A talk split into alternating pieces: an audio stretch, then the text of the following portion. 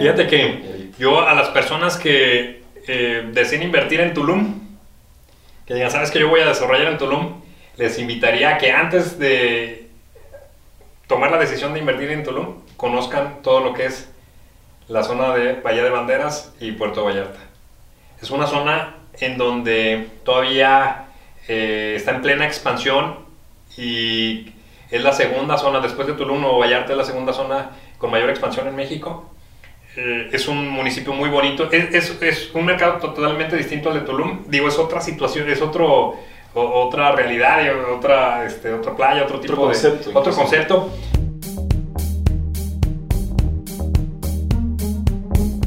Hola, ¿qué tal? Bienvenidos a un episodio más de Gigantes de la Construcción, el mejor podcast de construcción. Eh, el día de hoy tengo el honor de estar, primero que nada, en, en las oficinas de ASL, de Hack 7, y entrevistando a Guillermo Loza. Eh, Guillermo, ayer me decían que aparte de ser abogado y aparte de ser notario, es un desarrollador de closet. Entonces, Guillermo, pues me gustaría que, que te presentaras aquí con, con nuestra audiencia eh, para que conozcan un poco más de, de, lo que haces. Bueno, antes que nada, Andrés, muchas gracias. La verdad, este, pues, estar, es, un, es un honor estar contigo aquí en Gigantes de la Construcción. Bueno, yo soy Guillermo Loza, yo soy notario público número 10, nada más y nada menos que en una de las zonas más bellas que hay en todo México, que es en Nuevo Vallarta, un pedazo ahí del Océano Pacífico, en el bello estado de Nayarit. Tengo la fortuna de ser notario público en Nuevo Vallarta y, y ahí es donde desempeño la función de la fe pública. Este, y pues estamos ahí para servirte, ¿no? No, pues muchas gracias. Yo, yo, hace rato que conocí a tu hermano, decía que lo dejaste aquí chambeando en Guadalajara y te fuiste de vacaciones a, a Nuevo Vallarta. Eh, pues bueno, te, te, tenemos aquí preparadas cinco preguntas, a ver, a ver qué, qué, te parece, y pues para aportar valor aquí a, a la comunidad claro que de la construcción. Claro que sí. La, la, primera pregunta, eh, te quería contar un caso. Nosotros nos dedicamos a la construcción, pero en algún momento eh, invertimos en algunos desarrollos en Querétaro y conocemos gente allá, conocemos este, a gente de, de, la industria de bienes raíces en Querétaro. Y hubo un caso que, que, que, fue el boom eh, a finales del año pasado y a principios de este, de un notario que hoy está en la cárcel, 25 años eh, de cárcel. Eh, esta, esta persona se dedicaba, bueno, eh, cuando haces el proceso de escrituración de un inmueble, y si me equivoco, corrígeme, pues tú le pagas al notario sus, sus honorarios, le pagas el pago de, de, del registro público y le pagas el traslado de dominio. Correcto. Eh, él obviamente se quedaba con sus honorarios, el registro público lo pagaba, sin, igual corrígeme, el registro público es un, es un monto muy chiquito a comparación del traslado de dominio. El registro público lo pagaba, te entregaba tus escrituras y el traslado de dominio nunca lo reportaba por el municipio, se quedó con el dinero más o menos de mil propiedades, tiene más o menos 600 demandas este, este hombre que está en la cárcel, y, y me, me, me, causa duda de cómo es posible que esto pase con, con, los, con, un notario, o sea, el gobierno, los municipios, los estados no tienen ninguna forma de controlar este tipo de cosas, o no sé, me, me gustaría saber... Híjole, la verdad no, desconozco ese caso, la verdad, este, pues fíjate que nosotros como notarios públicos al momento de que hacemos un traslado de un inmueble, tenemos la obligación legal de calcular y de retener los impuestos. Entonces nosotros somos retenedores de impuestos y es una función muy importante para el Estado, porque pues con estos impuestos son con lo que se alimenta el, el, el Estado, la Federación, el Estado y los municipios. Entonces una parte fundamental y muy importante de nosotros como notarios públicos es la del cálculo, la retención y el entero de los impuestos. Entonces, en, en, como tú bien dices, cuando hay un traslado de dominio de un inmueble, se tienen que pagar el impuesto sobre adquisición de bienes inmuebles o transmisión patrimonial dependiendo del estado y los derechos de registro para inscribir ese, este, ese testimonio en el registro público y que quede, que quede debidamente inscrito el, el, el, registro. La verdad, pues yo creo que obviamente existen los mecanismos como para, como para verificar si realmente se realizaron los, los, los pagos. Eh, yo creo, partiendo de la buena fe de, de, de, que a lo mejor alguien en la oficina del notario fue su administrador, alguien, este, fíjate que cuando yo en lo personal escucho una situación que, que involucra a un notario en algún tipo de acción penal, yo lo que creo es de que la gente alrededor de él es la que eh, es la, la, la, la, ejecutora o la persona autor material e intelectual de lo que se comenta, pues porque eh, afortunadamente, fíjate que una de las funciones, digo, el ser notario público la verdad es una de las funciones más loables que existe en México. Hay una encuesta por ahí en donde dentro de las instituciones de México el notariado es la institución en la que la gente todavía confía mucho, este, es la menos, digamos, despreciada por parte de la gente, goza de muy buena reputación y, y, pues obviamente nosotros como notarios, los notarios públicos, pues tenemos una, una responsabilidad muy importante que es la de brindar seguridad jurídica a, los, a las personas que comparecen con nosotros, partiendo de la base, eh, yo lo platico con mis colaboradores, de que el propósito que tenemos en la notaría lo tenemos muy claro, la visión eh, llamada por el ISO 9000, visión y, este, misión, yo lo traduzco en un propósito. Yo le digo a mis colaboradores que eh, la persona que comparece o que acude con un notario, conmigo, en este caso, eh, nosotros estamos conscientes, o sea, hay una conciencia de que el que comparece con nosotros, el que, parece, el que comparece a la notaría 10, va a hacer un acto o va a realizar un acto de lo más importante en su vida, trascendental. Sea la compra de un inmueble, o sea el otorgamiento de un testamento, o sea el otorgar el permiso para que su menor este, viaje fuera del país en compañía de otras personas. Son actos de suma, de suma trascendencia. Entonces, eh, pues imagínate la bendición de los notarios públicos de poder ser una herramienta para que las personas realicen este acto tan importante en su vida y nosotros tenemos la obligación de revisar y de proporcionar la certeza jurídica que requiere ese acto. Eh, dentro de eso, pues obviamente está el cálculo, la retención y el entero de los impuestos y te comento, en lo personal me costaría mucho trabajo el creer que el notario público tiene conocimiento de ese hecho, pero pues al final están los procesos eh, judiciales en el cual si él no tenía responsabilidad, pues él tiene que acreditarlo ante el, ante el juzgado. Dice que hay una, una, sentencia de 25 años, entonces, pues, pues qué malo, ¿no? Qué mal.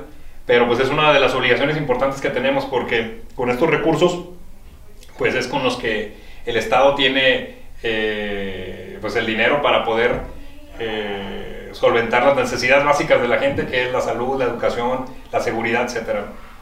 Sí, sí, pues ahora sí que no, no me gustaría enfocarme en, el caso tanto, nada más era como, ver si no los auditan como, como notarios, pero me gustó mucho, me, me, gustó mucho esta parte de, al final es un tema mucho de confianza, ¿no? El tema de notario y tiene muy buena reputación, como dices. Sí, fíjate que el, el, el la, la, verdad que este, la figura del notario, cuando tú compares con notarios porque estás confiando en el notario, estás confiando en que tu operación tu testamento, lo que vayas a hacer, cualquier acto jurídico que lleves en una notaría, pues lo vas a hacer, de, confías en él porque eh, para eso acudes con él y confías de que él tiene los recursos materiales, jurídicos, este, eh, intelectuales para poder realizar tu acto de la forma más este, precisa y como debe de ser, más segura. Y digo, obviamente sin, sin enfocarnos en esa parte o, en este caso en específico, eh, ¿tú qué le recomiendas a una persona que va a adquirir un inmueble o vender un inmueble? En toda esta parte de, que se conoce como due diligence, como investigación de, las personas. O sea, yo entendiendo que no, no, tengas que investigar al notario, ni mucho menos. No. ¿Cuáles son las... Fíjate, y para terminar con esta pregunta, eh, yo creo que habría que ver, eh, eh, ahorita es muy difícil que un notario no, no, pague, no, no pague los impuestos porque acuérdate que ya todo está digitalizado y entonces es cuando alguien compra un inmueble, cuando le entreguen su testimonio ya debidamente inscrito en catastro y en registro público, pues le deben de, acreditar los pagos al cliente con los FDIs correspondientes. Entonces los FDIs, pues haces una consulta tú en el, en el, SAT y ves si, si, están vigentes, deben de estar vigentes, ¿no? Es que es justamente lo que esta pregunta, o sea, ¿qué, qué tienes que revisar tú, de, ya sea de, lo que te entregan o de lo que... Ahorita que hablas del due diligence, la compra de un inmueble y sobre todo en los últimos años, hay que tener demasiado cuidado porque existen eh, bandas criminales que se dedican a la usurpación de la, de la identidad. Y lo que hacen es, este, pues, no sé si tú lo sabes, hacen, usurpan la, la, identidad de una persona y van y, venden un inmueble y en muchas ocasiones los propietarios se dan cuenta de que sus inmuebles ya se fueron este, vendidos tiempo posterior, un año, dos años después, sobre todo cuando son segundas casas o segundos inmuebles, este, que este tipo de, de, personas las ven vacías, es la oportunidad que ellos toman para ejecutar un acto así. Es un acto muy importante. Yo, las recomendaciones para hacer el due diligence, lo primero es de que, de que contrates un abogado para que él un abogado o con un notario donde vayas a tú celebrar la operación. Tú hace rato decías, los honorarios que se le pagan al notario no es por entregarte nada más un, o porque el, que haya un sello y una firma de una persona y de un notario y ya con eso ya se le da certeza, ¿no? Los honorarios corresponden al notario para efectos de que la operación que tú hagas sea segura. Entonces, yo lo que recomendaría a una persona que va a comprar un, un inmueble, que acuda con un notario, o con un abogado de su confianza para que ellos le revisen la propiedad. Ellos revisen el registro público, eh, presenten los avisos cautelares para inmovilizar el inmueble hasta que se haga la operación, revisen hasta donde sea posible que no haya una usurpación de, de, identidad y de que la operación que están haciendo pues es una operación segura.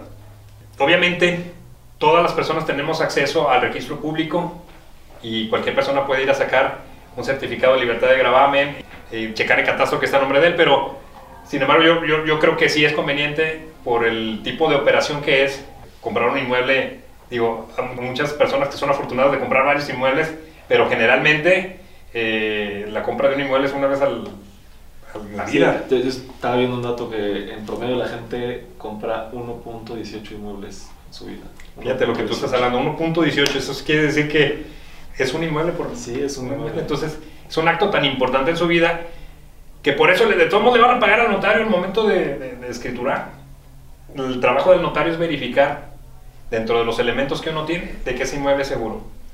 Hablabas del due diligence, este, lo primero sería acudir con un notario que él haga ese due diligence y que el notario te dé la certeza de que lo que él revisó de ese inmueble no cuenta con ningún gravamen, que ya presentó su aviso preventivo cautelar eh, que ya revisó el catastro y que no, no tiene adeudos de, impuestos prediales, ya revisó con el, Instituto de Agua, no sé cómo se llame, cambia, cada, cada municipio tiene su, su organismo, eh, que no tenga deudos, este, que no tenga ninguna restricción en, en, vender el inmueble, en comprar el inmueble. Entonces ya los estás pagando. Entonces yo que te digo, ya no hagan ningún due diligence, váyanse con el notario y que él lo haga porque por eso son los honorarios que se, que, que se pagan ahí. Y una pregunta, o sea, tú cuando haces el, eh, esta, la investigación o el due diligence, ¿le tienes que pagar antes al notario o es hasta que ya haces la transacción? Bueno, depende. Yo, por ejemplo, yo soy muy, muy, muy laxo en ese sentido de que llega un asunto, ah, yo reviso y si hay alguna situación, pues nada más eh, se, se, se, pagan los gastos que se hicieron. Si, por ejemplo, el inmueble sale hipotecado y no se escrituró, pues no, no es, lo primero que yo reviso, lo, primero que yo solicito es para certificados, para revisar el inmueble, y si ya está, entonces ya cobro yo, digamos que es un servicio mío, este, plus que yo doy por revisar el inmueble, nada más cobro lo que, lo que cobran, lo que cuestan los certificados, y es una forma de apoyar a, a las personas que acuden conmigo. Ya, ok, buenísimo. Y cambiando un poquito de tema, Guillermo, eh, me gustaría que platicaras un poquito cómo está todo el tema del régimen de condominios. ¿Qué tan complejo es hacerlo? ¿Qué tan, qué tan tardado es? O sea, para, para alguna persona que quiera empezar a, desarrollar de, de, departamentos, este tipo de, cosas, ¿qué le recomiendas? Fíjate que es muy, buen, muy, muy buena pregunta porque ahorita eh, las políticas públicas de vivienda premian la verticalidad, premian que existan eh, condominios verticales ¿Para qué? Eh, para que la gente no salga de, los círculos de, las zonas urbanas. Entonces la política pública en México desde hace varios años a la fecha es impulsar ese modelo de, verticalidad y para esto se debe constituir un régimen de condominio. Obviamente el régimen de condominio puede ser vertical o horizontal, pero es una de las modalidades, la verticalidad, de tener un régimen de condominio. ¿Qué se define? Muchas, muchas, muchas personas este, dicen, eh, voy a constituir, un régimen de condominio y nada más tienen un inmueble, una casa, perdón. Para constituir un régimen eh, de condominio debe de, haber, debe de existir algo fundamental que es el que varias personas existan áreas de uso común que varias personas las utilicen. Por eso surgió el régimen en condominio. Regular las áreas de uso común de un inmueble. Es para eso. al, final el, régimen de condominio sirve para eso. Para regular, por ejemplo, un, en, el caso acá de Nuevo Vallarta, de Vallarta, que existen los desarrollos inmobiliarios enfrente de la playa, pues hay áreas que son de, de, uso común, como las albercas, como los gimnasios y, como las zonas de, de las palapas, etc. Entonces el régimen de condominio te, precisamente es la forma en la que las personas que van a comprar tienen certeza de cómo se regula estas, estas este, eh, zonas de uso común. Ese es el régimen de condominio. Cuando exista una zona que es de uso común, hay que constituir un régimen de condominio. Y eh, pues relativamente es fácil, simple, simplemente se tiene que cumplir con los requisitos que establezca cada municipio. Acuérdate que de, de, conformidad, los municipios, de conformidad con el artículo 115 constitucional, los ayuntamientos, los municipios en México gozan de autonomía. Dentro de esta autonomía está la cuestión de, de poder determinar los usos y destinos de, de, su territorio y parte de eso, pues el, el régimen de condominio que es parte del destino de los usos del territorio, es competencia del ayuntamiento el autorizar el régimen de condominio. Entonces hay que acudir a la dependencia correspondiente en el ayuntamiento, por ejemplo en Valle de Banderas es la Dirección de Desarrollo Urbano, en otros municipios es la Dirección de Obras Públicas, etc. Y ahí hay que solicitar los requisitos que te piden para constituir el régimen de condominio. Estos requisitos pues es eh, obviamente ya cuestiones muy técnicas que necesita un, ingeniero elaborar, como los levantamientos topográficos y memorias descriptivas de cada unidad, etc. Y este, cuando se obtienen esas autorizaciones ya hay que ir con el notario público a protocolizar las autorizaciones y constituir el régimen en condominio. Es decir, lo afectan en condominio, ya la propiedad ya no es, ya no es del, del, del, propietario, sino se transmite a un régimen en condominio. Y básicamente en este régimen de condominio es la reglamentación del uso de áreas del uso común. Ok, ok, muy, muy, interesante, Guillermo. Y, y, ahorita que mencionabas Nuevo Vallarta, Puerto Vallarta, esta, esta, esta parte de la Riviera, de la Riviera Nayarit, ¿Cómo, eh, ¿Qué vislumbras para, para, esta zona? ¿Qué, ¿Qué, nuevos crecimientos? Ahorita creo que hay un auge, no sé si todavía en, Tulum, pues, con todo esto en la Riviera Maya, ¿qué, qué, qué hay allá en Fíjate que yo a las personas que eh, deseen invertir en Tulum, que digan, ¿sabes que yo voy a desarrollar en Tulum? Les invitaría a que antes de tomar la decisión de invertir en Tulum, conozcan todo lo que es la zona de Bahía de Banderas y Puerto Vallarta.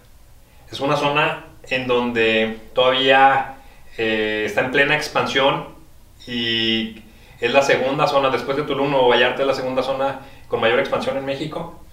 Eh, es un municipio muy bonito, es, es, un mercado totalmente distinto al de Tulum, digo, es otra situación, es otro, otra realidad, otra, este, otra playa, otro tipo concepto, de... Otro concepto, pero es una, es, una, es una zona hermosa en donde eh, actualmente hay una inversión increíble, eh, impresionante. De hecho, los gobiernos, los gobiernos de, Nayarit, en conjunto con el de Jalisco, han hecho un trabajo muy importante para, para poner la Riviera Nayarit, que es lo, el nombre comercial que se tiene, para ponerlo en los principales destinos del mundo. Y esto ha conllevado que pues, exista mucho desarrollo y que exista mucho movimiento, mucha creación de, de empleos para toda la zona y estamos en plena expansión. Aquellas personas que deseen desarrollar en Tulum, yo les invitaría a que previo a la decisión conozcan Bahía de Banderas y te aseguro que van a cambiar su decisión. Van a preferir invertir en Bahía de Banderas. Ah, mira, no, pues qué, qué, qué interesante. Estamos con un municipio con una seguridad increíble, este, eh, es un municipio muy seguro, es un municipio en donde la gente tiene... Eh, la conciencia de que la inversión es muy importante porque la inversión es la que genera los empleos y pues esto, generando empleos, pues hay riqueza para todos. Y entonces es Puerto Vallarta, el río, y inmediatamente es ya es, eh, pero todo se considera la Riviera Nayarit. Sí, pues para, por ejemplo, para un extranjero, nosotros tenemos un mercado eh, de extranjeros muy importante, el canadiense y el, y el este, americano es muy importante en la zona. Entonces imagínate, para un extranjero llega a Jalisco, porque el aeropuerto internacional está en Jalisco, y a 10 minutos cruza un río que es el río Ameca, y ya está en Nayarit. Entonces ellos no saben si es un estado o no es estado porque las legislaciones en los estados este, eh, son distintas y se han hecho esfuerzos para designar oficialmente una zona metropolitana interestatal, lo que es Bahía de Banderas con Puerto Vallarta. No se ha logrado, pero no tarda, en, no tarda en, en regionalizarse, en hacer una zona sola, porque, porque al final es una sola zona la que representa toda la bahía, es una sola bahía que las divide un, un río.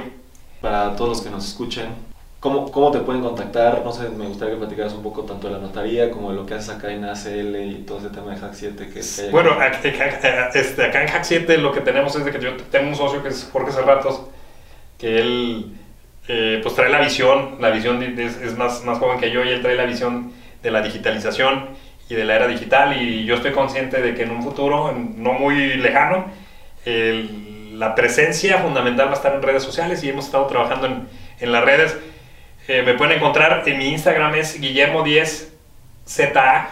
Guillermo10ZA. Tengo un Instagram de la notaría que es Notaría 10 Nuevo Vallarta. Y eh, pues sigan a Hack 7. Ahorita estamos en Hack 7, que es un canal empresarial este, digital. Que el, objetivo y el propósito de Hack 7 y de mi, Instagram, de mi Instagram en la notaría es proporcionar valor a la gente, proporcionar valor de utilidad, eh, consejos de utilidad para las personas, que es al final, todos en este, fíjate que te voy a platicar una anécdota de un notario de Vallarta, amigo, que tiene un nombre y un homónimo, que es un gestor de mi, de, mi oficina. Gestor es el que va y hace los trámites ante el ayuntamiento, como el desarrollo urbano, va y obtiene los certificados en el registro público, etcétera, es un gestor. Y entonces me habla por teléfono y le digo, oye, este, creí que eras el, el, se llama igual que el gestor, le dije, creí que eras el gestor. Y me contesta y me dice, Memo, en esta vida todos somos gestores. Todos somos gestores. Entonces, todos somos una herramienta. Aquí, lo que estamos haciendo en Hack 7, lo que hago yo en los videos de la notaría, es simplemente lo que uno, lo que uno sabe, tratar de transmitírselo a los demás porque somos herramientas para ayudar a los demás. Y ese es el concepto y la filosofía de Hack 7 y es el concepto y la filosofía que tenemos en ACL, que tiene Jorge Cerratos, que yo tengo en la notaría Simplemente somos herramientas para proporcionar lo que sabemos y lo que tenemos a los demás. No, pues muy, interesante. Sí, todo este concepto de los sinergéticos está interesante y la verdad es que sí llama, llama Fíjate, fíjate que sinergia este, proviene de, de, la fusión de dos palabras que es sinergia con estrategia. Y entonces, cuando estábamos viendo el, el, branch de este, de, de este modelo de negocio, nos dimos cuenta que sinergia, lo que significa sinergia, es cooperación y trabajo en equipo. Eso es lo que cooperación, cuando tú haces sinergia, cooperas y trabajas en equipo. Y lo que estamos buscando con el movimiento de, sinergia es de que cambiaron un sistema de creencias que tenemos en México y en América Latina. Este sistema de creencias es de que el individualismo, nosotros todos, el, el, que sobresale es el más apto y el más fuerte. Pero para sobresalir y ser más apto y el más fuerte, pues tienes que eliminar a los demás para ser tú. Y este sistema de creencias en donde nos dicen que el individualismo y la lucha es lo que prevalece para que la naturaleza florezca. Y nosotros en Sinertegia tenemos muy claro que este sistema de creencias obsoleto porque no nos ha funcionado y no nos ha funcionado en la sociedad, en todo el mundo, es un sistema que está obsoleto y que está a punto de colapsar. Lo queremos sustituir ese sistema de creencias por en lugar del individualismo, la cooperación. En lugar de la lucha por el trabajo en equipo, la integración. Si nosotros realmente sentimos de corazón en el que la única forma del crecimiento de todos es a través de la cooperación, del trabajo en equipo y de la integración, México va a cambiar. Y nosotros creemos que México va a cambiar y estamos aportando este movimiento en donde de corazón sentimos que que tenemos que hacerlo para que México cambie, para que América Latina cambie y para que el mundo cambie. No, está, está muy interesante y bueno, sí, obviamente comparto, comparto todo este pensamiento que sí hay, hay algo que tenemos que cambiar, ¿no? unas tuequitas ahí que... Yo te decía, por ejemplo, aquí, mira, aquí estás, este, tú estás haciendo un contenido de valor muy importante para la gente porque estás agregando, tú estás agregando valor al momento de que entrevistas a personas que tengan algo que ver con el medio inmobiliario, pues la gente que te sigue Aquí si alguien no comete, gracias a tus videos, alguien no cometió un error o, se salvó de, de, una situación, de un fraude, de, lo que tú quieras, eh, pues ya, ya, o sea, la verdad, estás tú cooperando, ¿no? Y te decía, aquí está, por ejemplo, aquí está Gerardo, si tú que estás haciendo este, este, este contenido, necesitas algo de Gerardo. Yo estoy seguro que Gerardo eh, o Juan Carlos o Jorge, cualquier, te van a dar su experiencia y te van a decir, oye, por acá, yo creo que por acá dale, ¿no? Y eso es cooperación y es una forma en la que tú puedes crecer, porque si tú creces, va a crecer tu contenido. Y si tu contenido crece, a toda la gente que de forma digital se le puede llegar, que son millones, pues van a crecer y de eso se trata, de cooperar, trabajar en equipo e integrarse. Oh, pues, está muy interesante. Pues ya te tomaré la palabra, mi y, y, tengo una pregunta bonus, que es como estoy terminando los episodios del podcast. Eh, yo voy a construir la primera ciudad perfecta en la historia de la humanidad. Una ciudad 100% inteligente y 100% sustentable. Y la voy a hacer, como tú decías, en América Latina. ¿no? Y es momento de que en América Latina tengamos las ciudades del primer mundo. Hace un par de semanas Elon Musk una, anunció una ciudad nueva en Texas, no sé si sabías que se llama Starbase. Se supone que va a ser la base de toda la gente que se vaya a la Luna.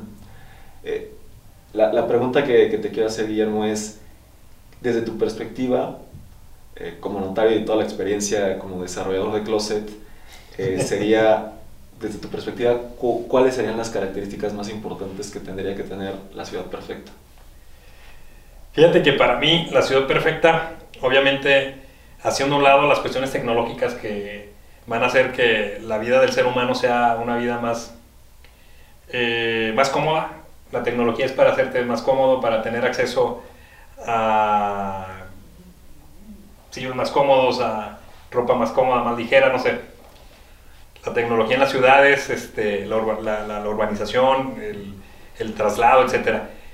Yo, yo creo, y lo que te aportaría en tu ciudad, que está muy interesante y te felicito por esa, por esa convicción con la que vas a hacer tu ciudad, es de que en la ciudad, los habitantes de esa ciudad compartan valores fundamentales del ser humano. Una cosa es la tecnología, que está súper bien, pero una cosa, otra cosa es el, emprender y el, hacer. Y en tu ciudad, lo más importante va a ser de que los habitantes de esta ciudad son seres humanos lo que te digo, el primer, primer requisito es estar consciente de que somos seres humanos y de que todos somos seres humanos y de que todos estamos aquí para cumplir con un propósito. Y entonces, en tu ciudad perfecta, cada ser humano que está ahí conoce su propósito de vida, pero antes de conocer el propósito de vida sabe que todos los habitantes de esa ciudad somos hijos de la misma madre, somos hijos somos, somos creadores de la misma fuente, somos parte de una misma fuente que, que estamos aquí por algo, creo que sería lo más importante de tu ciudad. Como primer requisito, el saber que todos somos seres humanos y que todos tenemos un propósito y tu ciudad va a ser como una prueba piloto de este cambio que te digo en el sistema de creencias. Está padrísimo ese, eso que haces y yo lo, imagínate una, una ciudad en donde todas las personas, todos los habitantes vivan para ellos mismos. En donde la, riqueza es tal que, y como la tecnología es tal, todos pueden vivir bien. Porque ese es la, lo fundamental de la ciudad, de que todos podamos vivir bien. Y si todos podemos vivir bien, todos tenemos acceso a una buena casa, todos tenemos acceso a unas buenas vacaciones, todos tenemos acceso a una buena educación, todos tenemos acceso a vivir en abundancia, porque en este mundo la abundancia es la naturaleza. Entonces en tu ciudad, que no haya acaparamientos, porque no se requiere acaparar, porque todos, vamos todos en esta ciudad este, van a vivir para ellos mismos y, y, entonces sería una ciudad, entonces si le sumas lo más importante que es el lado humano a tu ciudad y le sumas la tecnología, pues olvídate, estás en una ciudad de, otro, de, otra, de otra dimensión. Me, gusta mucho la respuesta. Eh, llevamos más o menos unos 15 episodios en el podcast y sí hay dos o tres personas que sí me han contestado esta parte, ¿no? De lo importante de la ciudad es quién está en esa ciudad, ¿no? Y, me parece un concepto muy, muy interesante. Lo que pasa es que, fíjate que, que, que, digo, es muy interesante esto, la única forma de cambiar, y me lo decía hace mucho este, un, amigo que, de mi papá que ya falleció, en donde nos decía, fíjate, la tecnología está tan avanzada en el mundo para que todos en este mundo podamos vivir bien. Todos. O sea, todos es todos, todos tener una buena casa, todos tener acceso a, a, lo más básico que es que busca todo el mundo, ¿no? Pues el, el, momento en que tú me comentas que te vas a casar, pues vas a crear tu hogar, vas a tener tus hijos y qué es lo que quieres para ellos, pues lo mejor que tú les puedas dar, ¿no? Pero aquí la situación está de que la naturaleza nos puede dar, la vida nos puede dar abundancia a todos los seres humanos. Y vivimos en un sistema en donde nos han hecho creer que no. En donde nos han hecho creer que eh, sobrevive el más apto y el más fuerte, y donde nos, han hecho creer que el individualismo, la lucha y el conflicto es lo que prevalece, y entonces existen las guerras, etc.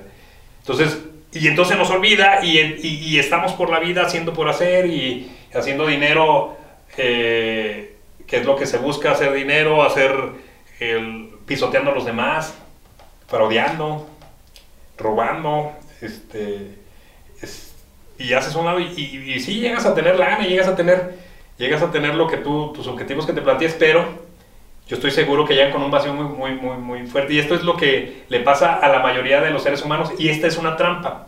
Vivimos en una trampa en donde te enfocas tanto en hacer, en hacer, en hacer, que descuidas lo más importante que son las relaciones humanas.